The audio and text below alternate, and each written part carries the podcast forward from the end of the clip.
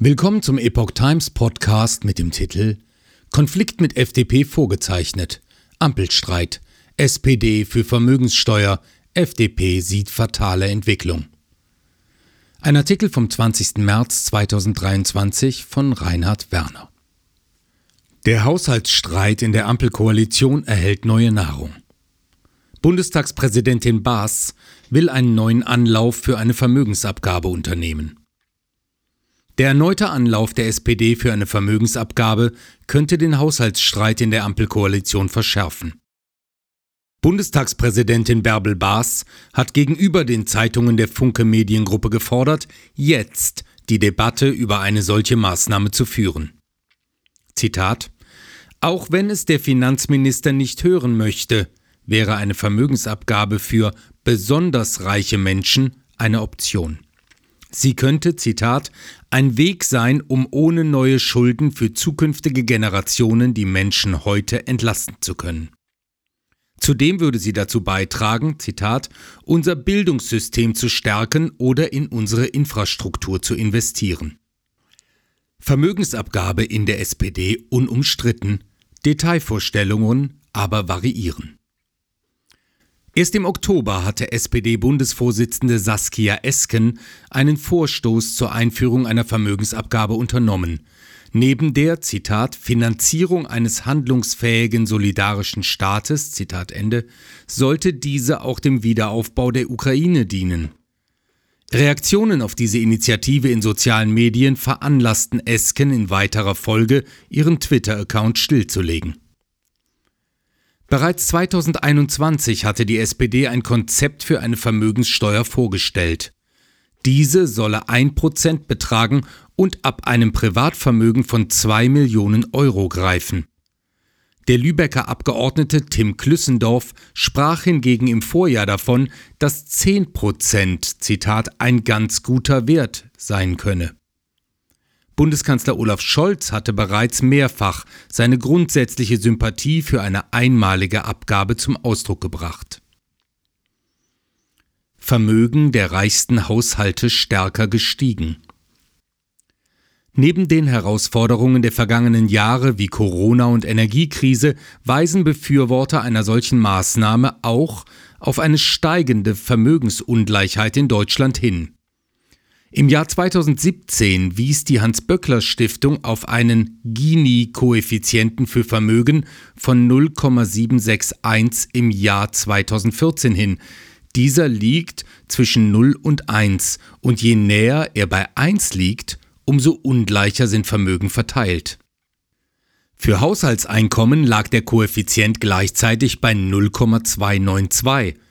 Dies bedeutet, dass die Haushaltseinkommen in Deutschland sehr gleich, die Vermögen jedoch sehr ungleich verteilt sind. Einer Studie der Bundesbank zufolge hat sich das Ungleichgewicht insgesamt zwischen 2009 und 2021 wieder etwas verringert. Die reichsten 10 Prozent der Haushalte besaßen im Jahr 2021 dennoch etwa die Hälfte des gesamten Nettovermögens. Allerdings stieg im gleichen Zeitraum das mittlere Nettovermögen pro Haushalt von 51.000 Euro auf 74.000 Euro an. Insgesamt hat es demnach in allen Einkommensgruppen Zuwächse gegeben, allerdings in den reichsten Haushalten überdurchschnittliche. Lindner weist auf bürokratischen Aufwand hin. Die Bundesbank führt dies auch auf unvorteilhaftes Anlageverhalten zurück, so bestehe das Vermögen der Haushalte in der unteren Hälfte der Vermögensverteilung zu einem Großteil aus risikoarmen und liquiden Anlagen. Diese dienten als Puffer für unerwartete Einkommensschwankungen. Demgegenüber werfen die Anlagen der wohlhabenderen Bürger höhere Renditen ab. Es handele sich dabei häufiger um Wertpapiere, Immobilien, aber auch Betriebsvermögen. Auch deshalb gibt es auch innerhalb der Ampelkoalition starken Widerstand gegen eine Vermögensabgabe, vor allem aus der FDP. Im November 2022 machte Bundesfinanzminister Christian Lindner deutlich, dass in der aktuellen Lage neue Belastungen nicht vertretbar seien. Die hart erarbeitete Kaufkraft der breiten Mitte der Gesellschaft sinke, Viele kleine und mittelständische Betriebe stünden vor existenziellen Nöten. Dies erfordere viel mehr Entlastungen, wie etwa das Ende der kalten Progression. Neben grundsätzlichen Bedenken bezüglich der Sinnhaftigkeit weist Lindner auch auf die schwierige Umsetzung einer solchen Maßnahme hin. Zitat Es ist kein Zufall, dass keine Bundesregierung, egal welcher politischer Farbe, die seit 1997 ausgesetzte Vermögenssteuer wieder eingeführt hat. Damals war es nicht möglich, die Bewertung unterschiedlicher Vermögensarten zu regeln. Die Erhebungskosten machten rund ein Drittel des Aufkommens aus. Für beide Probleme gibt es keine überzeugende Lösung. Zitat Ende.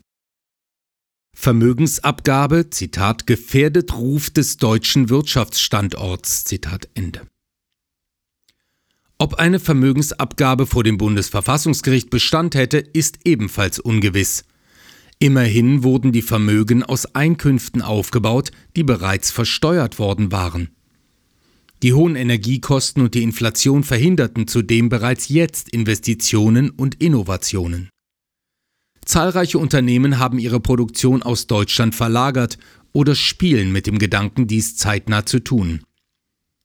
Lindner betont, eine Vermögensabgabe treffe, Zitat, nicht in erster Linie den Fußballprofi oder den DAX-Vorstand, Zitat Ende.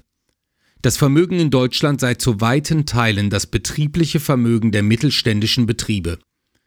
Eine höhere Steuerlast ohne gleichzeitige höhere Liquidität werde auf Kosten der Rendite der Unternehmen gehen. Dadurch blieben Investitionen aus und gingen Arbeitsplätze verloren. Zudem büße Deutschland seine Reputation als Wirtschaftsstandort ein. Zitat Fallen Gewinne nun ganz aus oder schrumpfen erheblich, wird aus einer Steuer, die nicht am Ertrag, sondern am Bestand ansetzt, sehr schnell eine existenzbedrohende Gefahr. Zitat Ende. Nur wenige Länder setzen noch auf diese Form der Besteuerung. In der EU hatten im Laufe der vergangenen 50 Jahre Frankreich, Spanien und Italien Abgaben auf Immobilienvermögen, Finanzvermögen oder Privatvermögen insgesamt eingeführt. In vielen Fällen waren sie temporär und auf Krisenzeiten beschränkt. Norwegen hat seit 1892 eine jährliche Vermögenssteuer von 0,85 Prozent auf das Nettovermögen über einem Freibetrag von etwa 150.000 Euro. In der Schweiz erheben einzelne Kantone eine jährliche Steuer auf das Nettovermögen von Privatpersonen.